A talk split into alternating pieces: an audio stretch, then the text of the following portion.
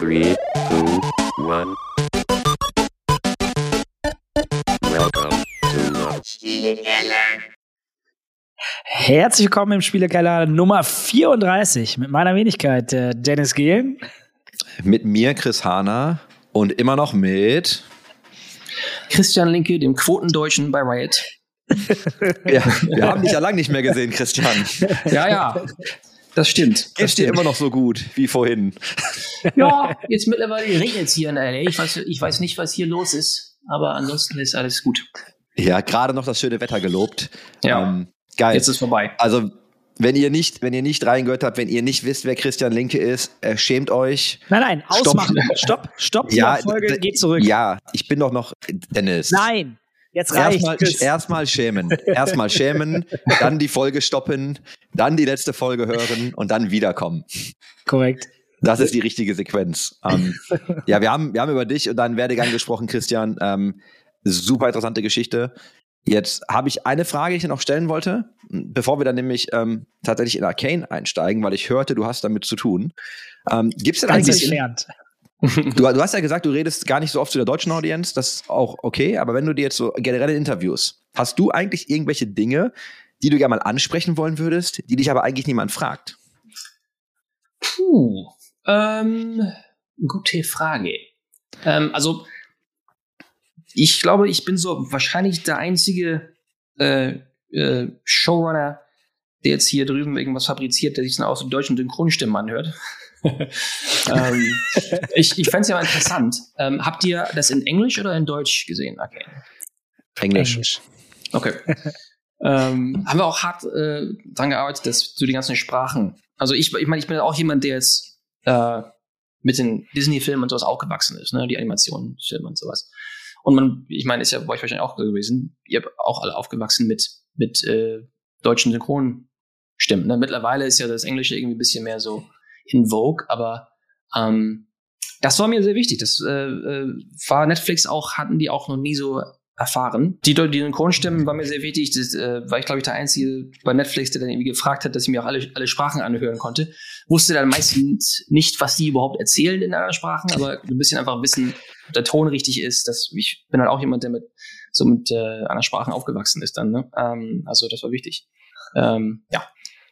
Äh, wir haben die Folge aufgehört und dann können wir da nahtlos weitermachen. Wir haben ein bisschen über deinen Werdegang gesprochen, also eine Stunde genau genommen und haben dann eigentlich geendet an einem Moment, in dem du dich halt gefragt hast, ja, okay, ähm, was mache ich denn dann jetzt? Ne, so eingeleitet von, von diesem Statement, hey, du bist halt irgendwie Senior genug, du musst das irgendwie selber wissen, du bist der Einzige, der das weiß. Und hast dich dann gefragt, ja, mache ich dann Arcane oder nicht? Weil das wohl ein Traum von dir war. Und ich glaube, wenn du in den Gedanken nochmal springen kannst und uns einfach nur nochmal abholst, wie alles angefangen hat. Ja.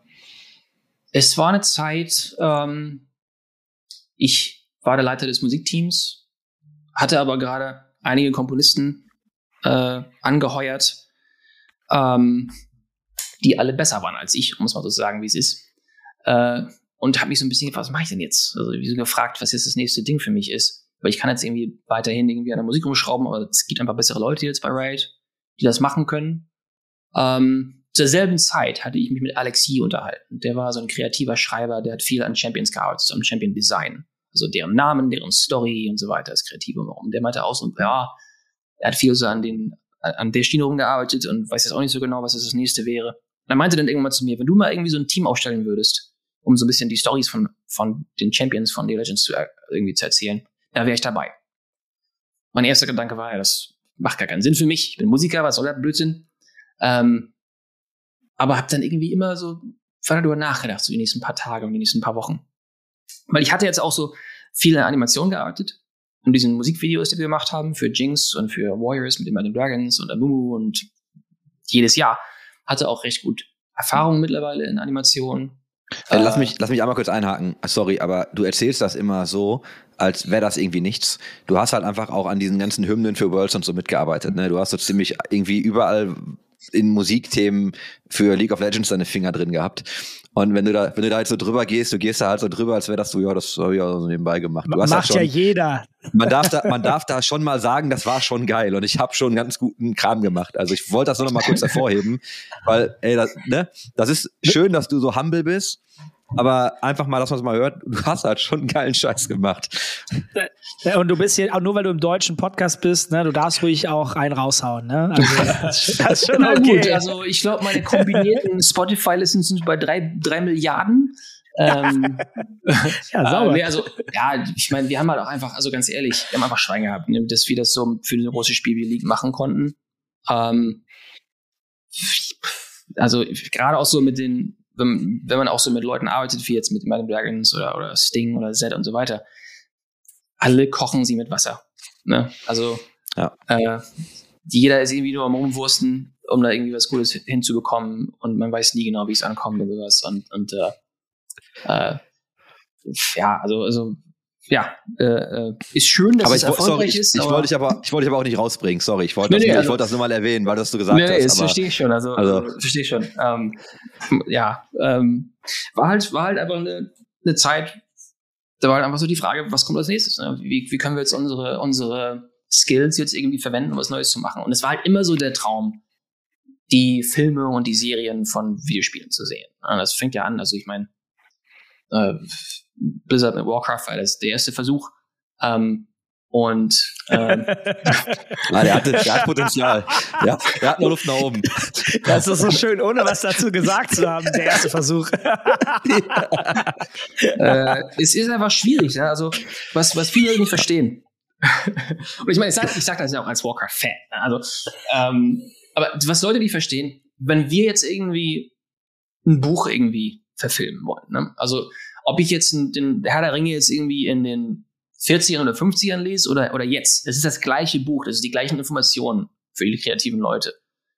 Wenn wir jetzt aber ein Spiel ver verfilmen wollen, ich meine, wir wissen auch als Spieler, dieses Meta-Understanding von Charakteren verändert sich ja auch. Also, ich meine, ein Beispiel von mir ist immer, Blitzcrank war als, als, als Champion bei League ein Charakter, den wollten wir halt irgendwie so als diesen mörderischen Golem machen. Die hier, die, die VO-Lines, zumindest im Englischen, sind halt hier Exterminate, Exterminate. Der sollte halt irgendwie düster und fies sein. Wir waren aber so, solche Deppen, als hier unsere Animation war so derpy und so irgendwie, da ist ja der Watschschild irgendwie immer so, dass die Spieler sich gedacht haben, oh, der ist ja eigentlich ganz süß. Ne, der, der, der ist ja ganz niedlich. Der sagt ja irgendwie, dass er Leute umbringen will, aber der versteht das gar nicht so genau. Ja, und, ähm, und wenn du jetzt also mit dem Originaldesign von dem Charakter jetzt was verfilmen würdest, wärst du einfach total falsch dran. Der wird halt ganz anders wahrgenommen von den Spielern. Das kommt auch so ein bisschen so durchs Meta und wie die Spieler die wahrnehmen. Timo sollte nie so dieser Teufel sein, der jetzt ist. ähm, dieser ner nervige, äh, äh, den, den, der halt irgendwie die meisten Todeswünsche von allen Champions bekommt. Ähm, das war nie so im Design, passiert aber irgendwie so. Und wenn du jetzt irgendwie sowas verfilmen willst für so ein Spiel, du musst halt irgendwie auch Teil der Community sein und verstehen, wie die Charaktere so wahrgenommen werden. Ähm, wir haben das sehr irgendwie dann auch in Arcane eingebunden, wenn man jetzt irgendwie als Spieler, man weiß halt als Vi, wenn es irgendwas zu kämpfen gibt, du gehst meistens als erstes rein, kriegst als erstes auf die Schnauze, kommst normalerweise auch aus dem Fight nicht mehr lebend raus. Ne? Und zumindest wenn ich Vi spiele, ist das so. Ähm, und irgendwie sollte sich das auch so in der Story dann so anfühlen. Ne? Und dann haben wir auch uns am Anfang gedacht, okay, wenn Vi und Jinx jetzt irgendwie zum Beispiel in Arcane kämpfen werden, muss sich das anders anfühlen. Darauf basierend, wie es sich dann eben anfühlt, als Spieler die Charaktere zu spielen. Ne? Und das waren so die Anfangsgedanken. Okay, wir können irgendwie Animation, Erfahrung, Musikerfahrung, Stimmen aufnehmen, Erfahrung, die Alex hatte, die, die Hintergrundgeschichte und sowas. Können wir das irgendwie alles verbinden? Ähm, und das war so der erste Gedanke. Ich hatte mit Fortiche gearbeitet, diesem französischen Animation-Studio, und meinte halt, hey, könnten, könnten wir da immer so einen Test zusammenschrauben. Ich hatte nur diese Idee zu, zu der, äh, zu, zu dem CEO von, von Riot gebracht, hier können wir eine animierte Serie machen. Die erste Antwort war nein. Ähm, weil das kannst du nicht, das können wir nicht, das ist teuer. Mach mal Musik.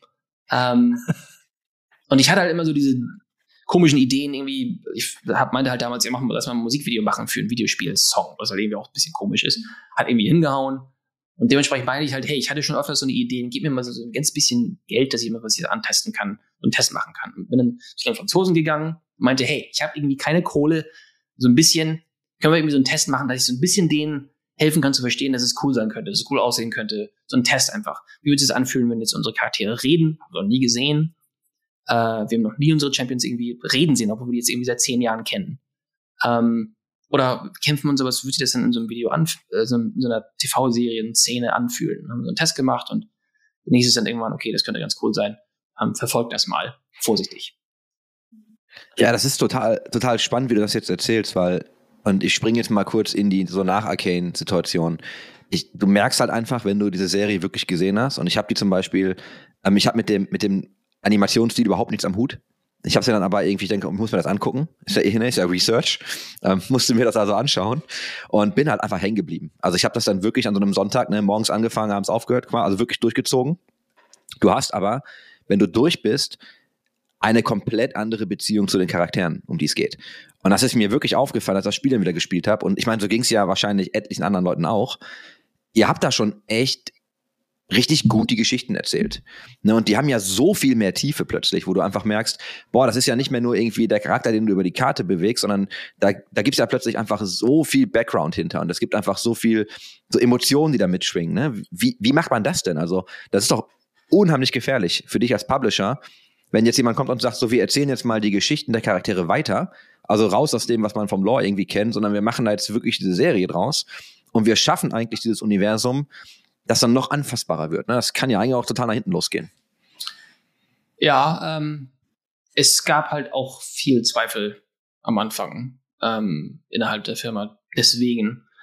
Ähm, wir haben uns halt auch wirklich darauf konzentriert, diese Fragen finden zu wollen, die unsere Spieler schon haben. Also jetzt die Frage, okay, was ist genau die Beziehung zwischen Vi und Jinx? Wussten wir, dass das eigentlich so schon eine Frage ist, die viel gestellt wurde von unseren Spielern. Ähm, Hextech fanden wir sehr interessant, wir sind auch so, so, so Tech-Geeks. Und jetzt so die Frage, ähm, ob man denn jetzt irgendwie zum Beispiel diese Hextech, die Technologie, ähm, der natürlichen Magie in unserer Welt gegenüberstellen kann und was es dann bedeuten würde. Also es ist so ein bisschen so äh, die Frage von, okay, ja, nukleare Energie, tolle Sache, wenn es denn nicht in die falschen Hände gerät. Ähm, und äh, das war für uns immer so ein bisschen das, das Gleiche in unserer Welt. Äh, und da, damit haben wir angefangen. Haben uns dann überlegt, okay, es wäre interessant, die verschiedenen Perspektiven von unseren Charakteren zu erforschen auf, ist bei diesen Fragen. Ne? Also ähm, für, für Vi und Jinx ist für mich immer so ein bisschen die Frage, äh, kannst du je einem Monster vergeben? Ähm, und gerade wenn es, also ich meine, gerade hier in den USA, wenn es irgendwie äh, in den, in den Gefängnissen nicht darum geht, es irgendwie die Leute zu rehabilitieren, dann würde ich nur irgendwie wegzuschließen. Ähm, wovon kann man sich jetzt irgendwie wieder erholen als Mensch und wie kann man das, ob man das, wenn es die Möglichkeit gäbe, dass ein Mensch jetzt auf einmal komplett ähm, einfach ein normaler Mensch in der Gesellschaft sein könnte in der Zukunft, aber halt diese ganzen schrecklichen Sachen irgendwie verbrochen hat. Wo zieht man da genau jetzt so die Linie, wo man sagt, da kann man jetzt nicht mehr äh, wieder von zurückkommen und sowas. Und das fanden wir einfach interessant als Frage. Und das war auch immer so ein bisschen die Frage, die wir erforschen wollen mit Jinx. Wie weit können wir das denn treiben? dass du immer noch jemanden hast, den du jetzt äh, als Protagonisten magst und da jetzt irgendwie für die äh, dabei bist? Oder wo würden wir sie jetzt verlieren? Das war für Jinx immer so die große Frage. Und war immer schwierig, jetzt irgendwie, weil sie halt auch jemand ist, der sehr polarisierend ist. Aber das war so eben der Punkt, ne? Für uns war immer so das Interessanteste, wenn wir bei Reddit oder so sehen, dass irgendwer reinkommt und sagt, Jace ist ein schlechter Mensch, äh, der sollte, hätte Victor nie irgendwie jetzt verlassen sollen und dann kommt jemand anders rein, das ist doch Schwachsinn, der war doch, der, der wusste doch nicht und so. Also, das ist so genau der Punkt, ne? Das ist halt irgendwie alles hm. so eine Perspektive ist. Und ähm, das gefällt uns auch so am besten, wenn wir so TV-Serien sehen, dass es halt alles nicht unbedingt so das, das Einfache ist. Die einfache Frage ist halt immer, oh, wird der Held jetzt die Welt davon beschützen, äh, die, die, ja, der, der Welt helfen, jetzt gegen eine Alien Invasion irgendwie zu bestehen? Ja, selbstverständlich will er das machen. Das, ist ja, das gibt ja keine Frage wir wollten halt schon irgendwie auch eine Story erzählen, wo es immer Fragen gibt, die jetzt nicht unbedingt eine offensichtliche Antwort haben. Ich, sage dazu einmal ganz kurz, ähm, wir werden ja bei weitem nicht alles behandeln können, jetzt in der Stunde, die wir haben. Ähm, super gut als zusätzlichem Kontext kann man immer noch Bridging the Rift irgendwie anbieten. Mhm. Ähm, das ist ja so ein bisschen the behind the scenes und ihr habt das ja auch alles wirklich Ja. aufgenommen. Ich werde auch ein paar Mal darauf referenzieren, weil da gibt es noch ein paar Punkte, die ich also auch aus dieser Serie eben gelernt habe, zu der ich dich gerne Mhm. weiter befragen wollen würde. Ähm, aber ihr hattet ja zum Beispiel so einen Punkt, du hast ja gerade erzählt, dann habt ihr mal so einen Test gemacht und hast das ja so ein bisschen vorangeschoben. Aber dann war ja eigentlich, als ich dann eigentlich so richtig angefangen habe, war das ja am Anfang gar nicht so gut. Also irgendwann gab es ja diese, diese berühmte Intervention. Ja, wir hatten die erste Episode fertig und jetzt muss, wir wussten halt auch, wir haben, wir konnten Leute nur einstellen, um die erste Episode zu produzieren in der Animation, wenn wir jetzt auch einen Job für die haben nach der ersten Episode. Also wir, die arbeiten irgendwie, irgendwie bei großen Firmen und, und Studios und du kannst jetzt nicht sagen, hey, wir haben jetzt einen Job für dich für zwei Monate, sondern es muss irgendwas sein, wo eine volle Staffel dabei ist. Haben wir denen dann auch gesagt. Dementsprechend mussten wir aber die Drehbücher für die nächsten Episoden auch fertig haben. Nach der ersten Episode. Dann haben wir die erste Episode produziert und da hieß es dann, ja, die ist gut. Aber der Rest der Staffel ist nicht gut. Und wir wussten halt, ja, das ist ein Problem, weil wir müssen jetzt sofort weitermachen, sonst verlieren wir die Leute.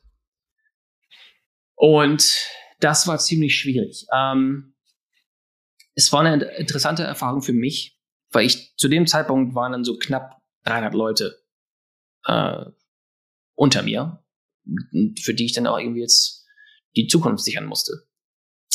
Und es hat irgendwie auch jetzt niemand von denen jetzt vorgeschlagen, auch vielleicht brauchen wir ein bisschen mehr Zeit oder sowas, wir müssen irgendwie pausieren und sowas.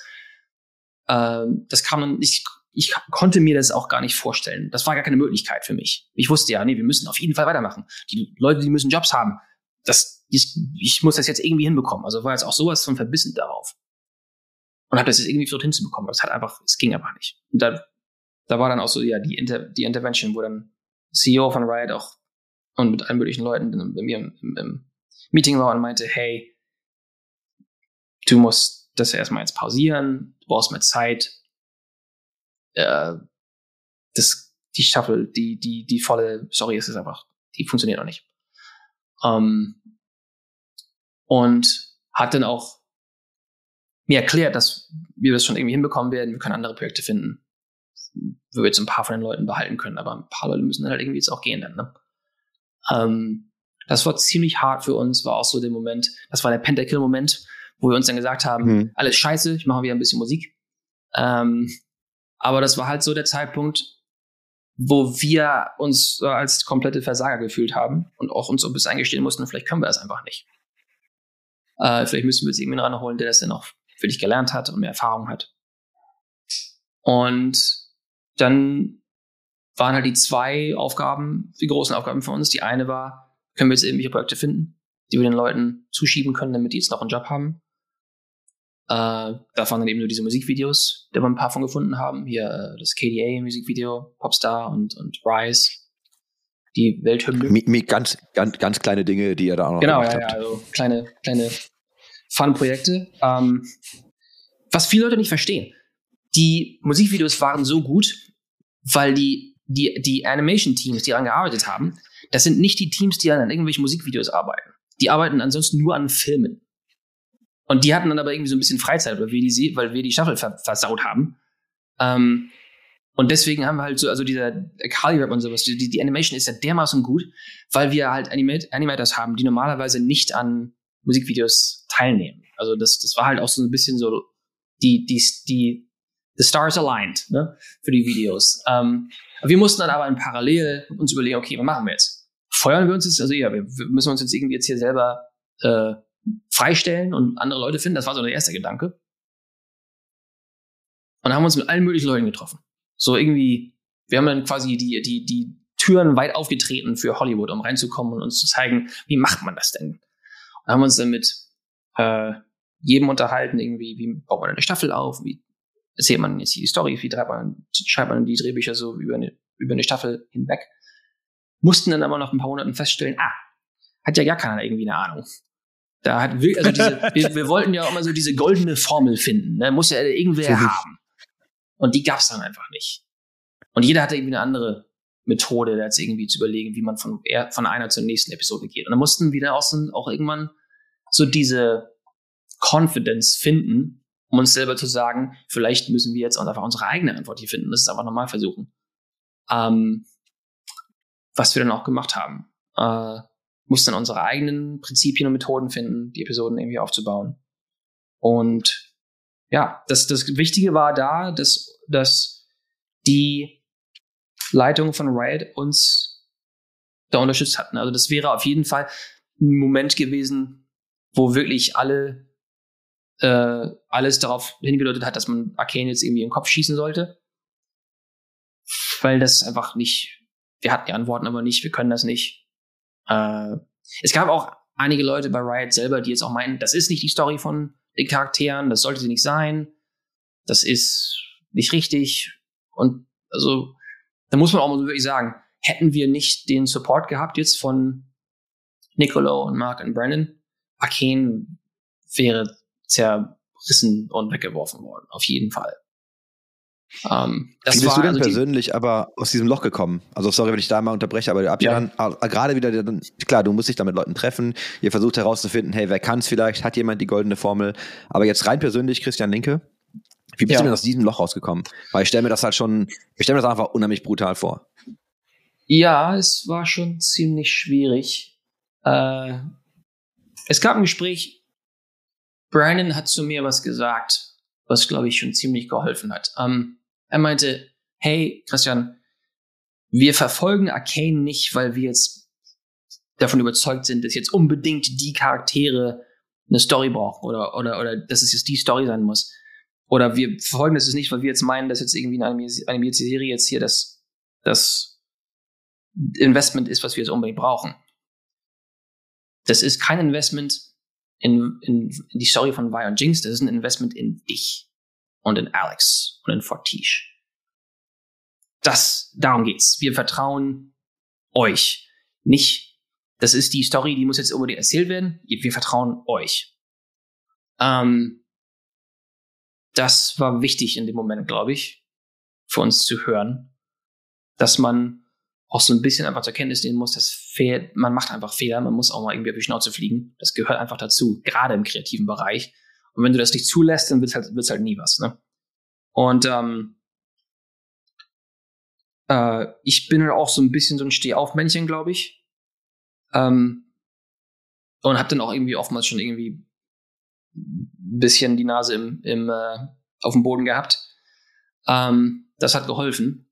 Aber wir mussten halt einfach auch so wieder so diesen Faden finden. Ist, wir, wir müssen einfach das aufbauen und durchziehen, was wir meinen, was unsere Spieler und unsere Audience will. Und das ist halt einfach nicht dieses, diese, diese Formel. Und wir haben auch mit vielen Leuten geredet, die meinten, um Gottes Willen, wir können keine Episoden machen, die 40 Minuten sind. Das müssen 30 oder Minuten, 60 Minuten sein.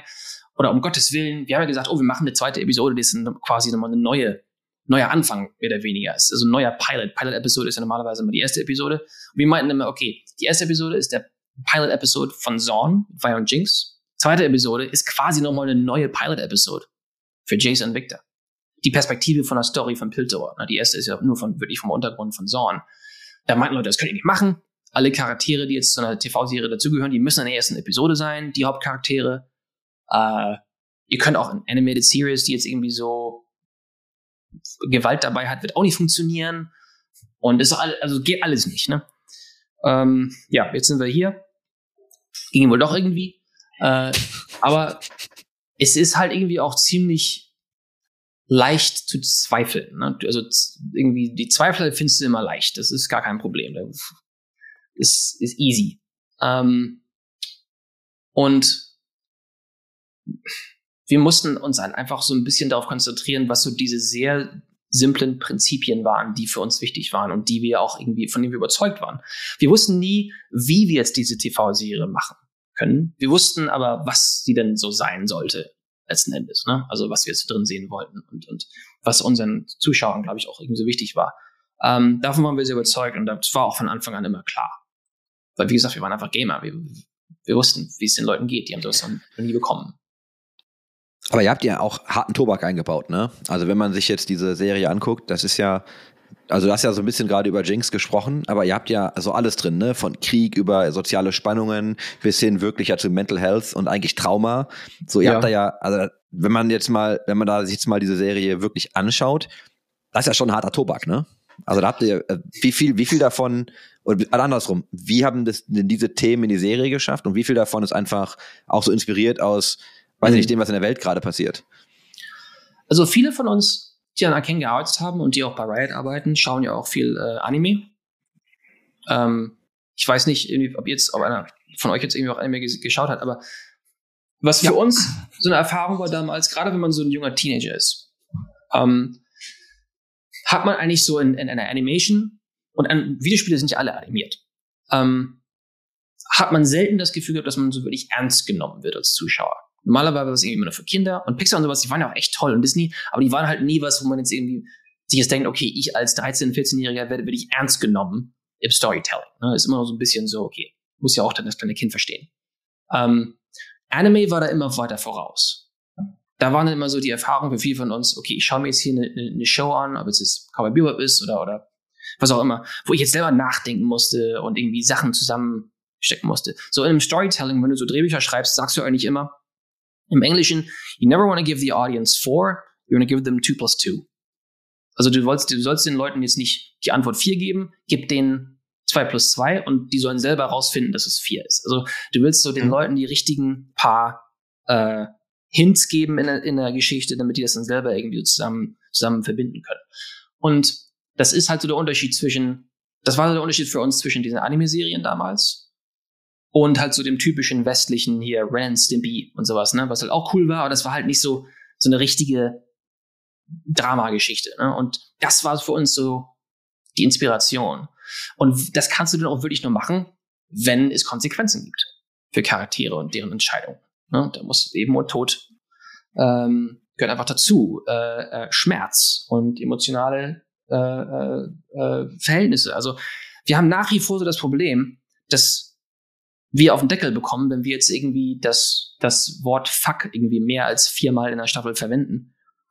Was auch immer so, so ein Ding ist, kannst du mir nicht erzählen, dass irgendein 14-Jähriger jetzt irgendwie jetzt durchdreht, wenn wir jetzt fünfmal Fuck sagen. Also, also es ist auch so ein Schwachsinn, aber das ist so ein bisschen der Teil davon, ne? dass wir nach wie vor so ein bisschen merken, dass so gerade so, so Jugendliche nach wie vor nicht wirklich ernst genommen werden. Und das war für uns einfach sehr wichtig, dass die Geschichte dass die Zuschauer ernst nimmt. Ich kann es einfach nicht wirklich anders sagen. Das für uns so wirklich das Wichtigste.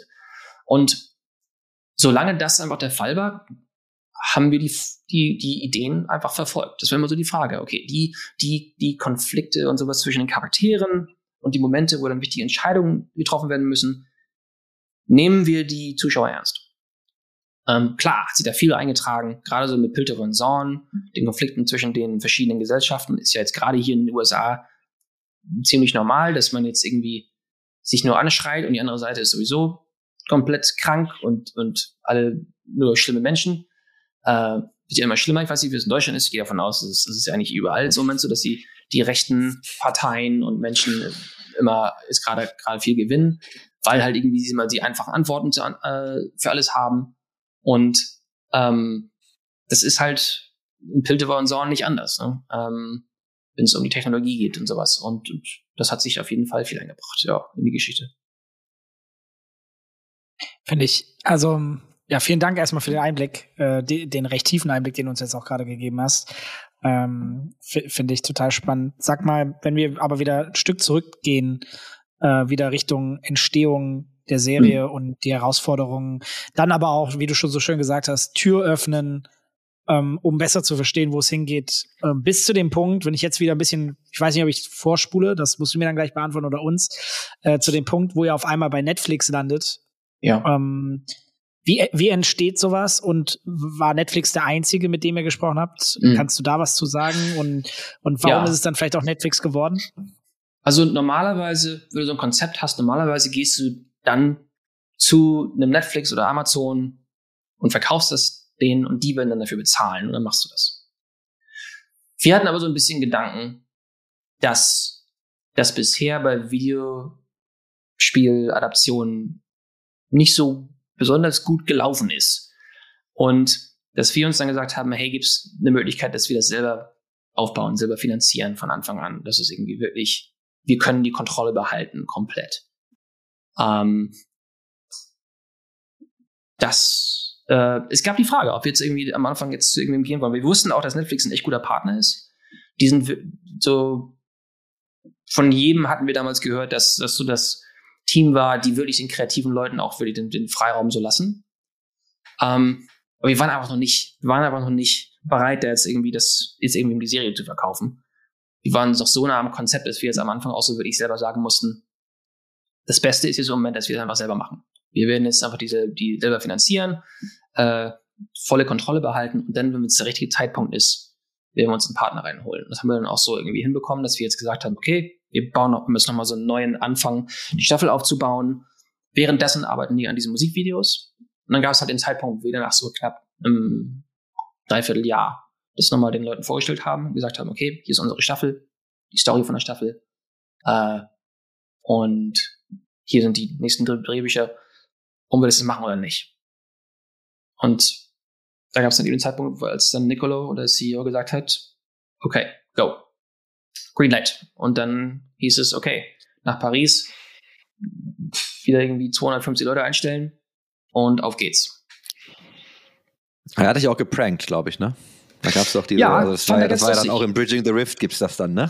Ja, fand er sehr lustig, dass er mich ins Meeting reinholt und sagt, ja, Christian, äh, ich habe mich entschieden, dass äh, ich dir nicht das Greenlight für die Staffel gebe. Und auch so denken, ah, okay, cool, ja, schön. Äh, ähm, mich da in meinem eigenen Saft sitzen lässt und dann, äh, und dann sagt, ja, weil ich dir nämlich das Greenlight für mehrere äh, Staffeln gebe. Ähm, es muss, es, er ist Franzose, ich verstehe das. Wir müssen uns da immer so ein bisschen die Kante geben, äh, wenn es so um die, um die Schmerzgrenzen geht. Ähm, also, äh, ja, fand er witzig. Äh, ich im Moment nicht so. Ähm, aber war auf jeden Fall äh, ein besonderer Moment. Also, ich muss aber auch mal sagen, er, er, er war jemand, der, also er ist auch nicht unbedingt der, der kreativste Mensch, aber er weiß es eben auch und er, ist, er unterstützt uns einfach sehr. Also, hat uns doch immer so ein bisschen den, den Weg geebnet, unsere eigenen Antworten zu finden. Und jetzt nicht zu sagen, hier, hier ist es, wie Hollywood das macht, sondern wir konnten auch wirklich auch so ein bisschen unsere eigenen äh, ja, Wege bestimmen, ne? wie wir jetzt ihm genau darlegen können, warum wir jetzt eine Staffel machen sollten oder diese, die Story und sowas. Hat sehr geholfen. Ich äh, springe mal so ein bisschen in die Fragen, die wir noch an dich haben, die uns Mhm. gestellt wurden für dich. Und zwar, ähm, man sieht ja auch im Bridging the Rift, also geht ja schon viel um dich. Also klar, ihr habt Fortiche mit drin, aber du bist ja eigentlich so ein bisschen der Dreh- und Angelpunkt in dieser, in dieser ähm, Ja, Doku sozusagen. Stört mich, stört mich auch mal ein bisschen, aber ich bin auch so ja? ein bisschen der, ich, ich laber halt auch viel. Ähm, ich glaube, viele von unseren, hier, die Regisseure von Fortiche, die mögen nicht gerne irgendwie jetzt vor Kamera zu sein, die, die, mögen nicht gerne Englisch reden und sowas. Ähm, ich hätte es mir gewünscht, dass wir bei der ganzen Doku auch so ein bisschen breiter fächern, das Team. Aber ja, ich bin halt so ein bisschen so der, der Laber. Wer ist denn, wer ist denn das Team, also genau, also wer ist das Team um dich herum? Das ist so ein bisschen, das war die Frage und das ist zweiteilig. Also zum einen, wer war so das Team Ja. um dich rum und zum anderen, ähm, bei so einem Monsterprojekt, ne, wie managst du eigentlich deinen Energiehaushalt? Ähm, also das Team herum, äh, Alex und ich waren halt wirklich so die beiden äh, bunten Hunde, die dann irgendwie so ein bisschen die Story äh, sich ausgedacht haben bei Riot und das Projekt. Und haben uns dann sehr, sehr früh halt die drei Gründer von Fortiche, die drei französischen Regisseure ins Boot geholt und die wirklich damit reingeholt und gesagt, hey, wir wollen das mit euch machen. Ähm, es war ungewöhnlich, wie sehr die Regisseure bei einer TV-Serie Einfluss haben, auch auf die Drehbücher. Das ist normalerweise nicht der Fall. Die haben viel, viel mehr Einfluss gehabt, als du es normalerweise jetzt irgendwie siehst. Also es ist ein Showrunner normalerweise, drei- die schreibt ihre Drehbücher. Klar haben die ein bisschen Einfluss, aber nicht so sehr wie bei uns. Also wir waren wirklich eine sehr, sehr enge Partnerschaft. Ähm, und von da aus haben wir dann irgendwann halt so diese wichtigen Leute gefunden, äh, die Person, die wirklich die Animation aufgezogen hat bei Fortiche, Bart Manori. Ähm, ich musste halt auch Leute finden, die uns da helfen können, die Musik zu schreiben. Es war ein Komponist, der bei Riot schon war, den ich selber eingestellt habe, äh, Alex Temple. Und äh, das war dann so das Hauptteam, was so die das Projekt angefangen hat. Ähm, war ein sehr großes Projekt. Wie ist der Haushalt? Was war das? Mein Energiehaushalt? Äh, ja, wie managst du deinen Energie, also genau, wie managst du deinen Energiehaushalt bei so einem Monsterprojekt? Ähm, ja, weiß ich nicht. Sag Bescheid, wann du die, wann du die Antwort findest. Äh, also man, man muss halt so ein bisschen herausfinden. Also es, ich würde sagen, die Antwort dazu ist wirklich Self-Awareness. Es gibt viele Sachen, die ich machen könnte, bei denen ich jetzt aber einfach nicht die beste Person bin, das zu machen und ich muss es selber irgendwie herausfinden. Ne? Also wir mussten halt auch so über die Zeit hinaus so ein bisschen erkennen, wo sind jetzt irgendwelche Dinge, bei denen ich ein bisschen die Hand jetzt vom Lenkrad ab wegnehmen kann und muss und wo muss ich mich so ein bisschen mehr reinlegen. Äh, ähm, da geht es wirklich so um, um die um die die uh, Relationships mit den Leuten. Ne? Also findest du ein bisschen daraus über die Zeit, wo kannst du wem mehr trauen. Ähm, Wenn es jetzt so um die speziellen Dialoge geht für so diese diese diese schwierigeren Dialoge von Jinx und von Silco und sowas, da ist Alex einfach, dem vertraue ich mehr als mir selbst. Ähm, Wenn es um Musik geht natürlich oder jetzt irgendwie um visuelle Sachen und sowas, bin ich, glaube ich, so ein bisschen mehr ähm, der äh, die Person, äh, die das vorantreibt. Äh, Wenn es irgendwie um Editing geht, ist es Arnaud, der Regisseur in, in Frankreich. Wenn es um die Character Designs geht, speziell so die 3D-Models, sowas ist Pascal. Du findest halt so ein bisschen heraus, ist, wie bei so einem League-Team, ne? Du hast ein bisschen so die Rollen. Ähm, man muss auch einfach so seine eigenen Routinen finden und äh, gibt hier so ein Sprichwort hier, you have to learn how to kill your darlings. Ähm, also du musst halt so die Sachen, die halt für dich so was ganz Besonderes sind, du kannst die halt einfach nicht alle behalten. Ne? Ähm, ansonsten gehst du auch so ein bisschen kaputt. Äh, man muss halt einfach das beste, das richtige Team dafür aufbauen ne? und auch so ein bisschen erkennen, äh, wo hast du deine eigenen Blindspots. Die größten Herausforderungen, die ich so sehen kann für kreative Leute, sind, dass, dass man, dass die einfach deren Blindspots einfach nicht, nicht kennen.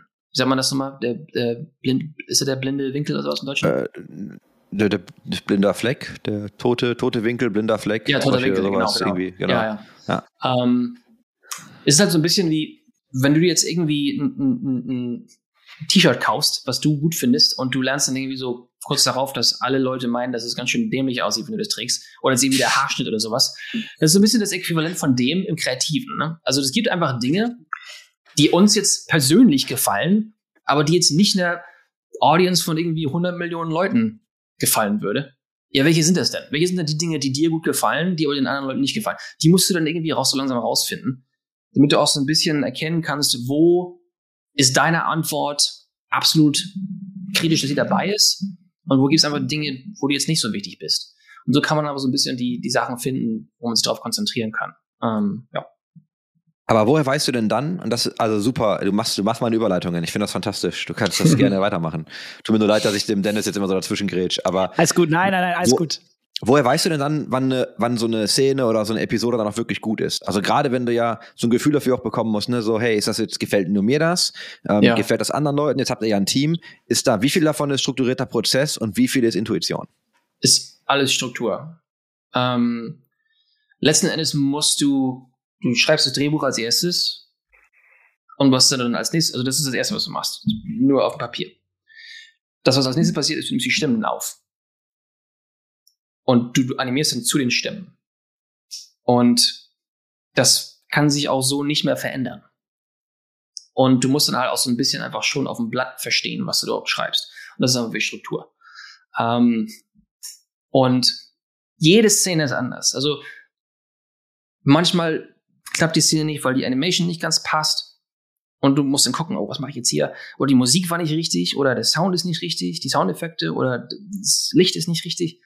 Und das ist dann eben so ein bisschen so, dann merkst du, ob du das richtige Team hast. Die Antwort ist immer anders. Und du musst sie erkennen können, wann es anders ist. Ne? Also ich habe da so viele Szenen gehabt, die jetzt irgendwie nicht klappen und du weißt nicht warum, weil der Dialog ist richtig, es ist die richtige Szene, die Charaktere, was, was, was ist denn hier los? Und das auf einmal kommt dann irgendwie, schreibt dann jemand das richtige Musikstück und auf einmal klappt es. Und, oh, auf einmal fühlt sich alles richtig an. Oder, oder das Licht verändert sich oder sowas. Und das ist einfach teilweise einfach Erfahrung. Du merkst dann so langsam, wo sind so normalerweise die Problemszenen äh, oder die Sachen, die nicht, nicht funktionieren. Und das andere ist wirklich einfach, du musst das richtige Team haben. Weil die werden dann auch die richtigen Antworten finden. Aber das ist eben auch so, der, das ist genau mein Job. Ich muss nicht Experte sein im Licht und Musik und VO und das und das und das und das. Ich muss es hinbekommen, dass irgendwie alle Leute aufs gleiche Ziel hinausarbeiten. Ne? Das ist wirklich das Hauptding. Weil wenn jetzt irgendwie der Komponist, der schreibt dann irgendwie seine, seine, sein großes Wagner-Ding wo dann alle nur hier Pauken und Trompeten rumballern und der dann irgendwie die, die, die Stimmensprecher haben dann diese intime Szene und das Licht ist dann irgendwie unter Wasser, also die Szene ist unter Wasser und da passiert das alles dann irgendwie cool einzeln, aber macht als Szene keinen Sinn. Und da, das ist dann eben genau mein Job, dass ich wirklich allen Leuten irgendwie auch erklären äh, können muss, wieso solltest du jetzt genau diese Sache hier machen und, und wie kommt das zusammen? Sag mal, eine Sache, die mich bei euch beiden interessiert, denn das ist etwas, was bei mir äh, extrem krass war, als ich dann meine eine oder andere Runde Valorant gespielt habe im Riot-Kosmos offensichtlicherweise und die Serie schon draußen war ähm, und ich dann in meiner Friends-List verzweifelt versucht habe, Valorant-Mitspieler zu finden, weil einfach ich natürlich gesehen habe, dass jeder auf einmal League of Legends online war. Wie war, wie voll war eure, wie voll war eure Friends-List? Also das ist für mich wirklich verbunden mit Arcane erste Zeit krass, weil ich habe dann, ich habe nicht wie Chris jeden äh, an einem Tag alles geguckt, sondern ich habe so fünf Tage gebraucht oder so und äh, habe dann so die ersten drei Tage mich jeden Tag gefragt, ja gut, dann warte ich jetzt einfach erstmal, bis alle Leute dann wieder mal runterkommen und mal klar auf ihr Leben kommen. Ja. Äh, es, also, und es war natürlich auch viel mehr los äh, auf dem Server sozusagen. Wie war es für euch? Wie war so eure Erfahrung? Um, ähm, also ich, ich, ja, meine, meine Perspektive ist wahrscheinlich ein bisschen anders. Was interessant war für uns, ist normalerweise, wenn du jetzt irgendwas machst, ein Musikvideo oder sowas für den Charakter, die Zahlen gehen nach oben für den Charakter. Aber die gehen dann auch normalerweise wieder runter. Amu habe ich das Musikvideo gemacht. Da ging dann auf einmal die Playrate ziemlich viel hoch. Da ging dann die Winrate ziemlich stark runter. du, du kannst dann die Leute so, oh, das ist ein cooler Charakter. Spiel ich den mal. Spielen den einmal, denken, na, das war ja scheiße und machen das nie wieder. ähm, das Komische war, also das ist wirklich so immer so der Fall gewesen. Bei Arcane war das seltsam, weil da waren dann die Zahlen für Caitlyn und Vi und Jace und Victor sind alle nach oben geschossen. Die blieben aber oben. Was echt komisch ist, weil normalerweise ist halt die, so diese, diese kreative Resonance, so, oh, das war cool, das zu sehen, hat recht wenig jetzt mit dem Gameplay-Success von so einem Charakter zu tun. Ob dir das gefällt im, im Gameplay. Aber bei Arcane blieb das. Und das war für uns, das war so ein, das war ein First für uns als Firma, das zu sehen. Und das verstehe ich immer noch nicht ganz genau. ähm, aber das war sehr seltsam zu sehen, dass das so Caitlin und sowas und Vi, die waren nicht besonders hoch dabei. Auf einmal sind sie alle nach oben gekommen. Also, um da kurz noch anzugreifen, bevor ich dann auf die Valorant-Frage komme. Ähm, glaubst du denn, dass es dann damit zusammenhängt, dass ihr so viel Tiefe für die Charaktere geschaffen habt? Dass das dann eben dazu beigetragen hat? Ich hoffe es. ähm, ich hoffe es. Also, es ist schwer zu sagen. Also äh, viele Leute spielen da wirklich nur Charaktere, weil sie stark sind. Ähm, ich glaube, anderer Teil ist halt wirklich, die, die wollen so diese Verbundenheit haben. Ne? Und ähm, äh, was jetzt natürlich noch eine interessantere Frage ist, ist, hat die Verbundenheit mit den Charakteren Einfluss darauf, wie das, das Meta von dem Charakter entwickelt? Ne? Weil Voll man kann jetzt irgendwie sagen, ja, also Fire und Jinx und so, die sind auf einmal jetzt populäre, ja, das ist ja wohl jetzt stärker sind im Meta. Ja, vielleicht, aber hat sich das, wurde das irgendwie beeinflusst von, von, von dem Willen, jetzt irgendwie die Charaktere mehr zu spielen und sowas? Ich weiß es nicht. Da gibt es schlauere Leute als mich, jetzt irgendwie das rauszufinden. Ähm, aber es ist einfach eine interessante Frage. Also Jinx habe ich vorher schon viel gespielt, aber ich habe, äh, hatte ich ja, glaube ich, eingangs auch mal gesagt, ich habe ein anderes Gefühl jetzt, wenn ich Jinx spiele.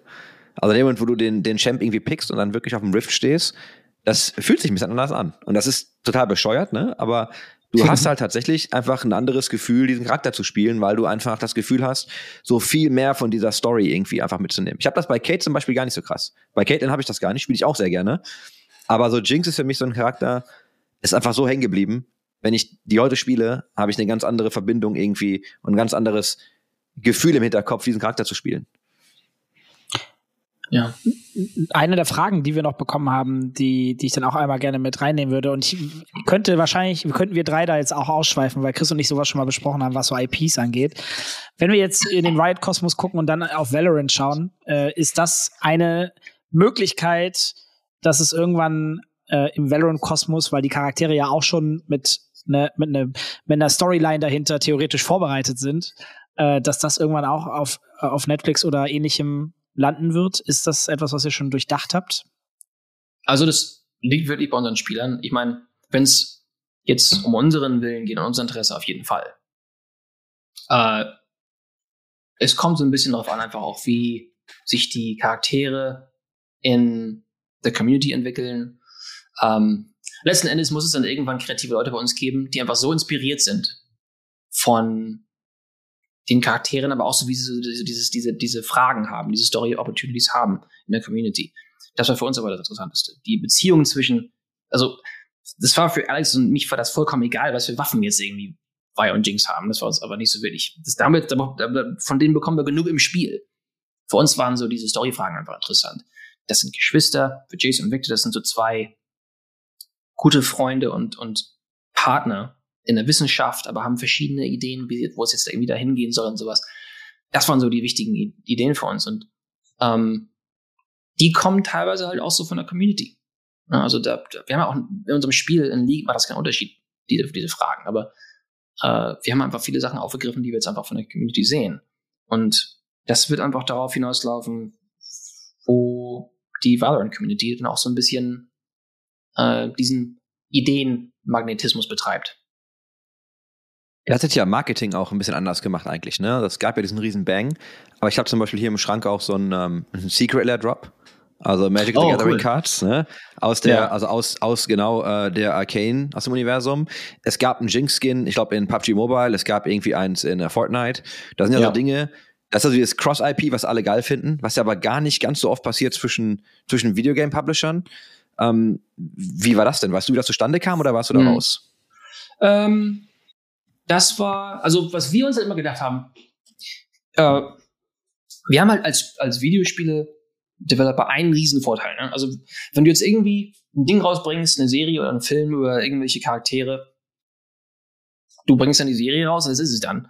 Wir haben die Möglichkeit zu sagen, hey, wir können eine Erfahrung für dich haben, wo du dann wirklich direkt die Charaktere erfahren kannst in deren Welt und in, einem anderen Spiel. Ähm, das kann interactive sein, ne? nicht nur passiv.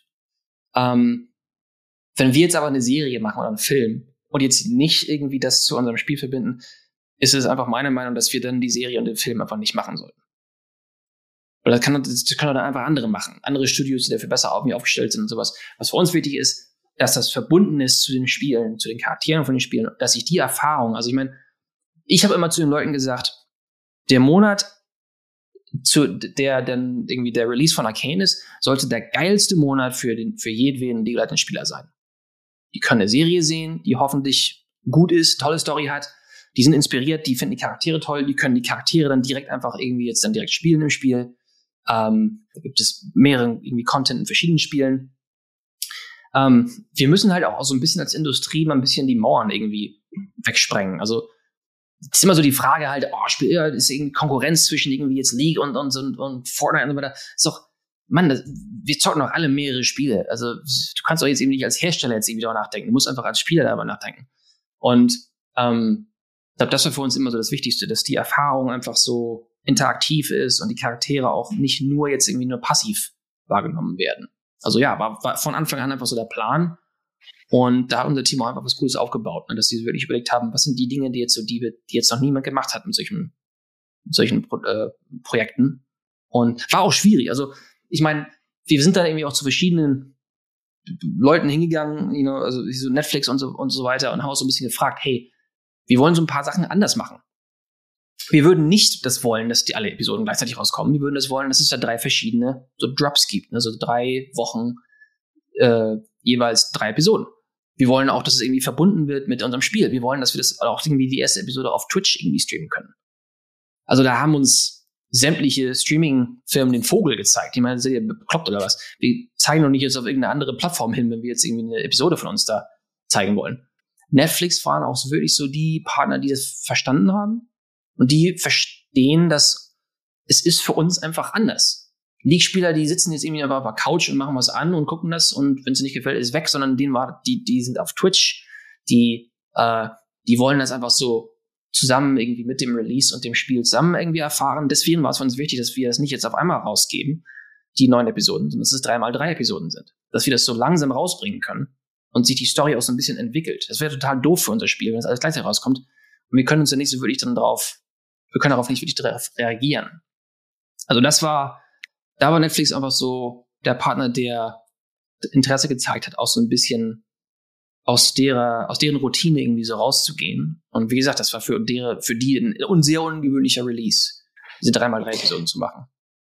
Finde ich, finde ich total gut. Ich habe auch sowieso generell das Gefühl bei der jüngeren Generation, die jetzt gerade so heranwächst, auch die jungen Erwachsenen schon, dieses Miteinander, weniger gegeneinander, Ja. äh, wenn du über Crossover sprichst, IPs und so weiter, aber auch dieses, das Business, was man miteinander macht, das merke ich auch bei den ganzen jungen Agenturen, mit denen wir heutzutage arbeiten, in der exakt gleichen Branche.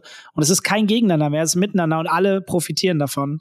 Macht sehr viel Spaß zu sehen. Hör, höre ich sehr gerne, dass das äh, ein Gedanke ist, den ihr auch gefasst habt und äh, der auch äh, in guten Teilen schon funktioniert. Sag mal eine Frage, die wir noch haben, die äh, in die Season 2 sozusagen reingeht, Mhm. äh, die gestellt worden ist. Wird, wird die zweite Season einfach Arcane Season 2 sein oder wird dieser einen neuen Namen tragen? Falls ja, welchen? Ist das schon irgendwas, was man wissen darf? Ähm, nee, das wird eine Weiterführung sein. Also das wird die zweite Staffel sein. Ähm, wir sind arbeiten da jetzt gerade dran. Also wir, wir legen schon sehr viel Wert darauf, dass wir die Geschichte, also wir- wirklich was Neues damit erforschen und auch irgendwas Neues anbieten. Ähm, wir hassen das als, als irgendwie Fans selber, wenn du halt irgendwie so merken kannst, dass, okay, jetzt hat irgendwie irgendwer eine zweite Staffel da geordert und du merkst halt, dass sie nie so wirklich einen Plan hatten, wo es hingehen soll. Ähm, war für uns nicht der Fall. Äh, das war immer schon der Plan, dass es wo, an, wo irgendwie auch wohin geht. Ähm, für uns war es einfach sehr wichtig, dass wir dann neue Seiten von den Charakteren erforschen und, und äh, also fühlt sich im Moment sehr gut an. Ähm, fühlt sich aber also für, für, jetzt, für die Leute, die sich Sorgen machen, ob jetzt irgendwie die zweite Staffel so die Qualität haben will von dem Storytelling von, von der ersten Staffel, ich habe da sehr wenig Bedenken. Ähm, also das fühlt sich Moment einfach sehr gut an, das, weil wir es nach wie vor einfach so einfach, das war der Plan so. Gibt's da, also bleibt die Geschichte ne, so mit, mit Zorn, Piltover, andere Charaktere, gleiche Charaktere? Kannst du, gibt's irgendwas, was du sagen kannst? Also, okay, ja. Äh, Also ja, schon- es gibt also die gleichen, die, die Geschichte wird so weitergeführt mit unseren Charakteren. Gibt auch ähm, einen oder anderen neuen League Champion, ähm, was die Leute, glaube ich, sehr erquicken wird. Ähm, äh, mehr kann ich nicht sagen, ohne dass ich auf den Deckel bekomme, aber ähm, Ach, ja. unter uns.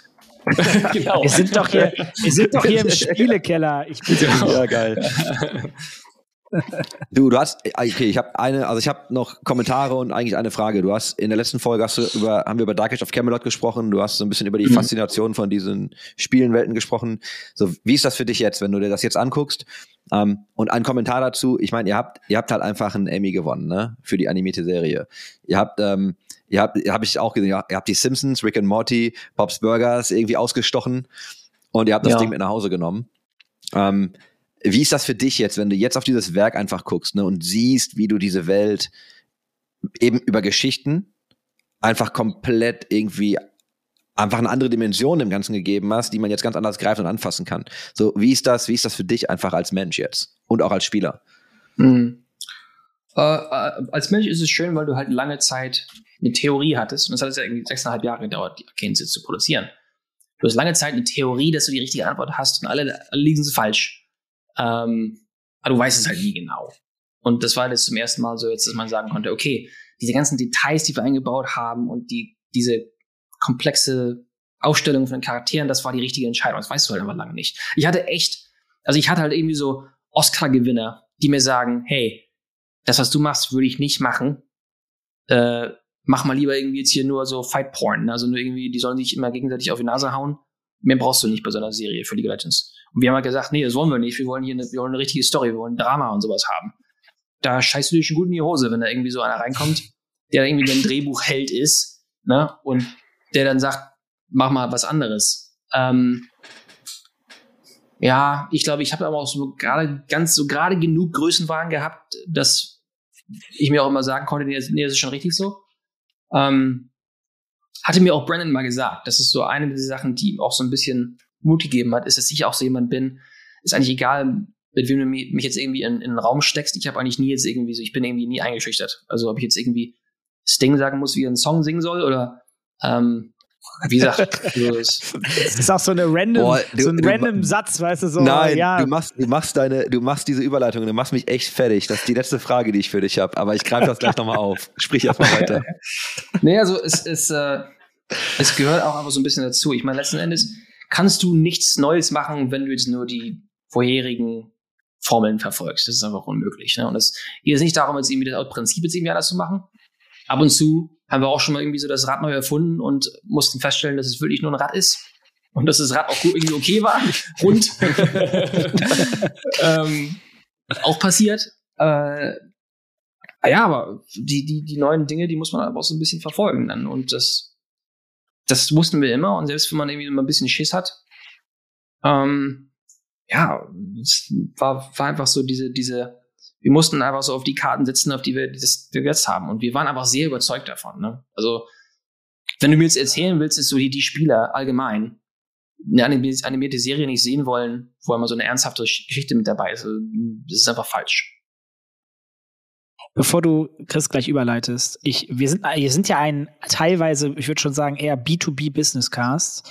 Ähm, ein Punkt, den ich hier super gerne aufgreifen möchte, ist, dass du, dass du so schön gesagt hast, dass man sich auch mal durchsetzen muss und auch wenn alle dagegen sind, ähm, oder viele, viele Gegenstimmen dazu kommen, dass du trotzdem daran glauben sollst und das ausprobieren solltest. Das ist ein Punkt, den ich gerne fürs Business adaptieren möchte, weil es ist ja am Ende irgendwo auch Arbeit und ja. ich habe mich zu, auch vor diesen Punkten habe ich selbst schon das eine oder andere Mal gestanden, wo ich mich mit meinem Sturkopf dann durchsetzen wollte und musste.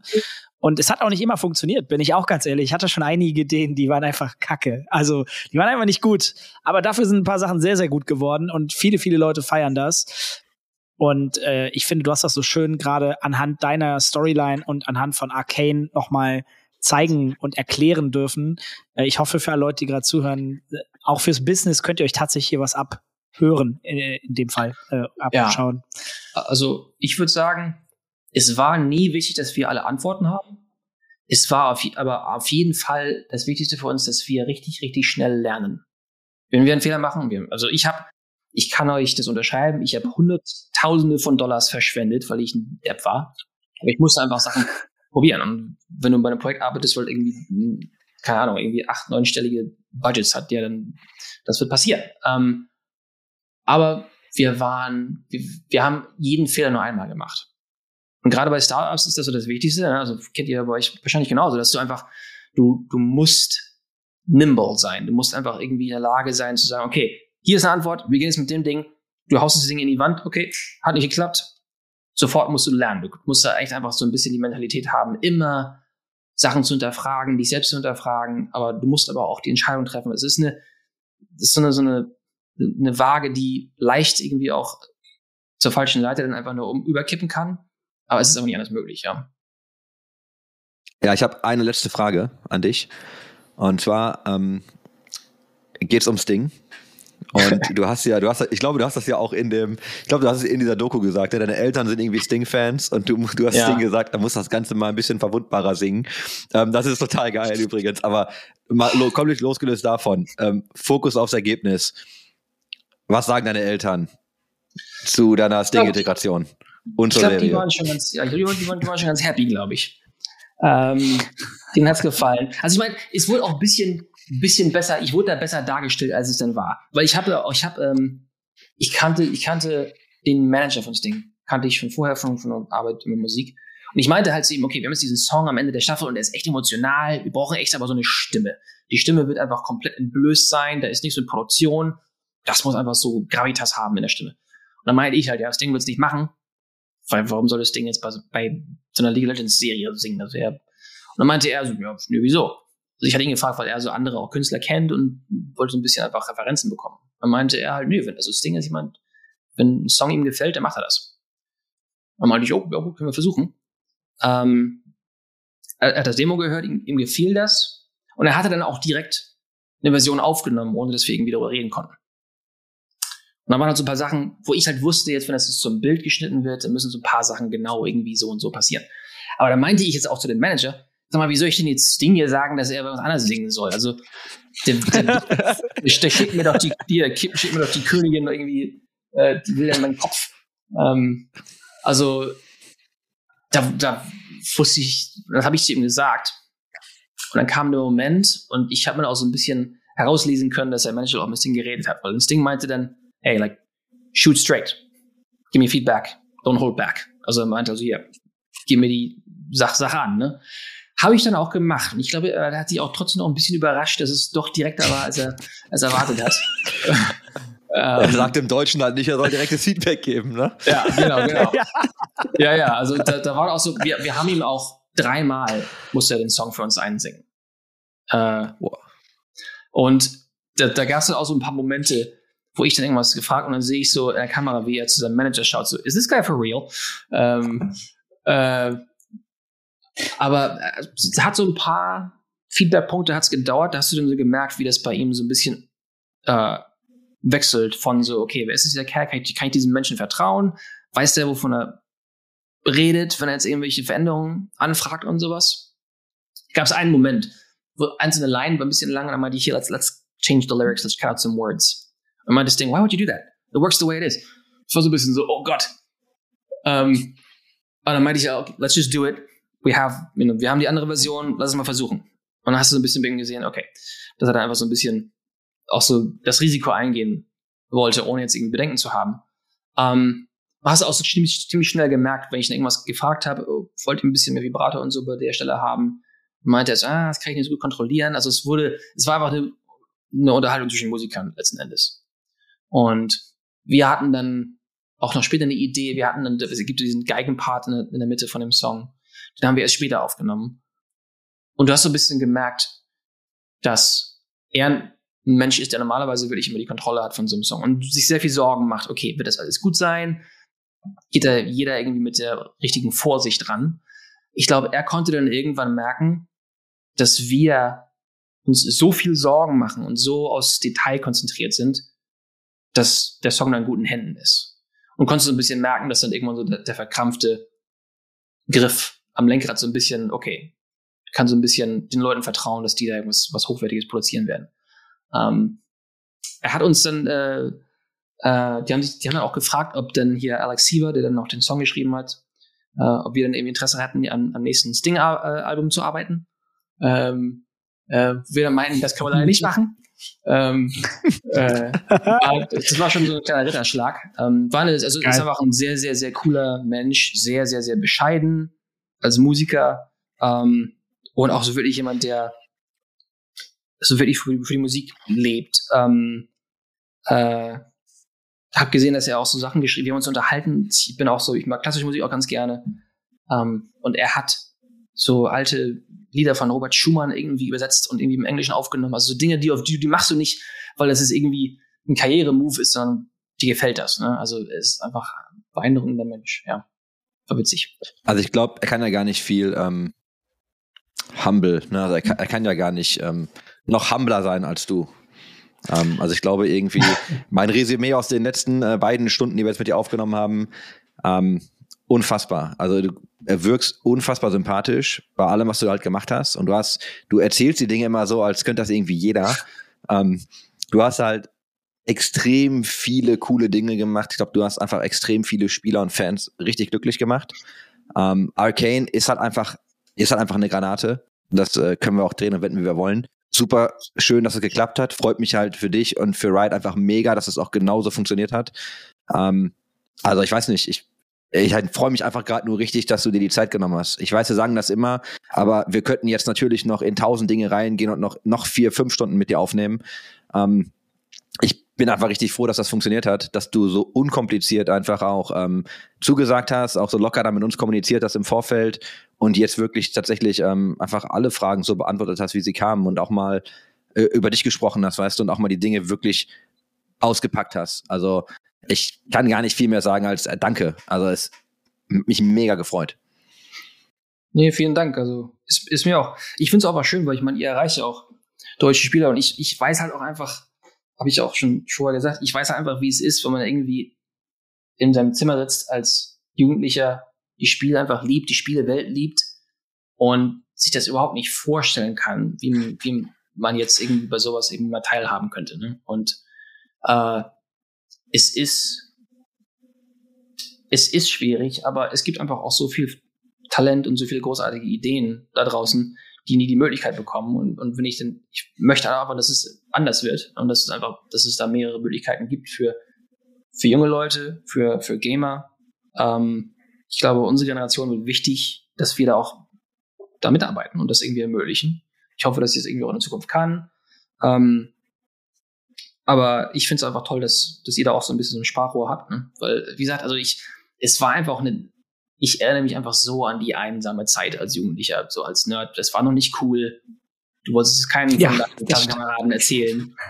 Wir sind genau die, wir sind genau die letzte Generation, wo es alles andere als cool war. In der Schule Ja. wollten die Mädels nichts mit dir zu tun haben. Ja. Alle haben das immer belächelt. Ja. Ähm, äh, und haben halt, wenn ich, als ich gesagt habe, ich habe mal PC gewonnen, das war so die ersten coolen, coolen Sachen, haben alle gesagt, ja, ja, komm, Ja. geh mir nicht Wow. auf den Sack. Also wirklich. ja, ja, genau. Nee, richtig. Ah. Also, das das äh, ist echt cool zu sehen, wie anders das jetzt wird. Ne? Und das, das, äh, ich hoffe einfach, dass es da einfach mehr Möglichkeiten gibt. Und wie gesagt, ich glaube, ihr äh, steuert da was bei, ne? dass ihr auch so einen Einblick ähm, den Leuten geben könnt. Und ja, finde ich schön, dass dann auch so ein, mal eine Episode hier reden zu können darüber, wie das so für mich war. Weil es war letzten Endes, ich habe viele Unterstützung gehabt immer, aber es war wirklich einfach immer nur die Liebe für die Spiele. Ähm, und ich hoffe, dass es da einfach immer noch ja, mehr geben wird in der Zukunft für, für mehr Leute. Bitte, bitte genauso weitermachen. Bescheiden war das Wort, das ich gerade vergeblich suchte, das du erwähnt hast und mein Kopf wieder nur in Englisch gedacht hat. Ähm, so, damit, damit höre ich jetzt aber auch auf zu reden. Ähm, ja, Ja, Dennis, ich möchtest schließe du möchtest du schließ mich, abschließen? Chris, ich schließe mich äh, einfach nur an. Vielen, vielen Dank, dass du die Zeit genommen hast. Es hat mich sehr gefreut, dass du ähm, in beiden Folgen äh, über wirklich teilweise äh, tief auch reingegangen bist, auch teilweise emotional reingegangen bist. Ähm, ich denke, das hat der eine andere äh, die, oder die eine andere auch mitbekommen und gleichzeitig uns auch mal aufgezeigt hast, wie dein Weg war äh, von Anfang bis Ende, ähm, beziehungsweise Ende in Anführungszeichen da, wo du heute stehst, weil das Ende ist noch lange nicht da, so wie wir das hier wahrnehmen. Und das freut uns ehrlich gesagt umso mehr, dass wir noch auf vieles Cooles äh, weitere von dir und dem Team dahinter äh, uns freuen dürfen. Äh, war uns ein Fest und, und hat sehr, sehr viel Spaß gemacht. Ich kann auch einfach nur sagen, ja, geil und einfach weitermachen. War, war eine tolle Folge. Ja, danke. Und Danke. Ich hoffe, ich hoffe ja, dass, also ich meine, Arcane, die erste Staffel, war die erste Staffel, die wir gemacht haben.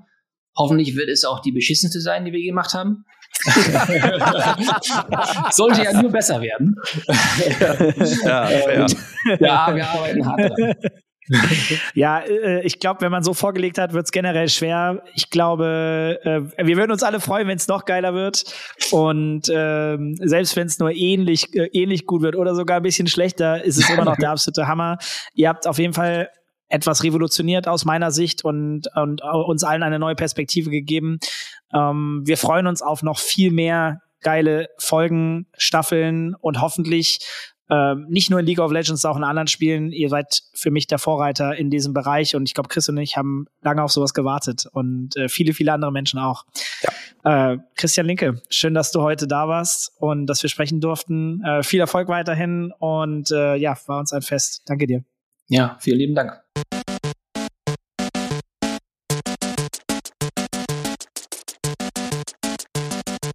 System shut down.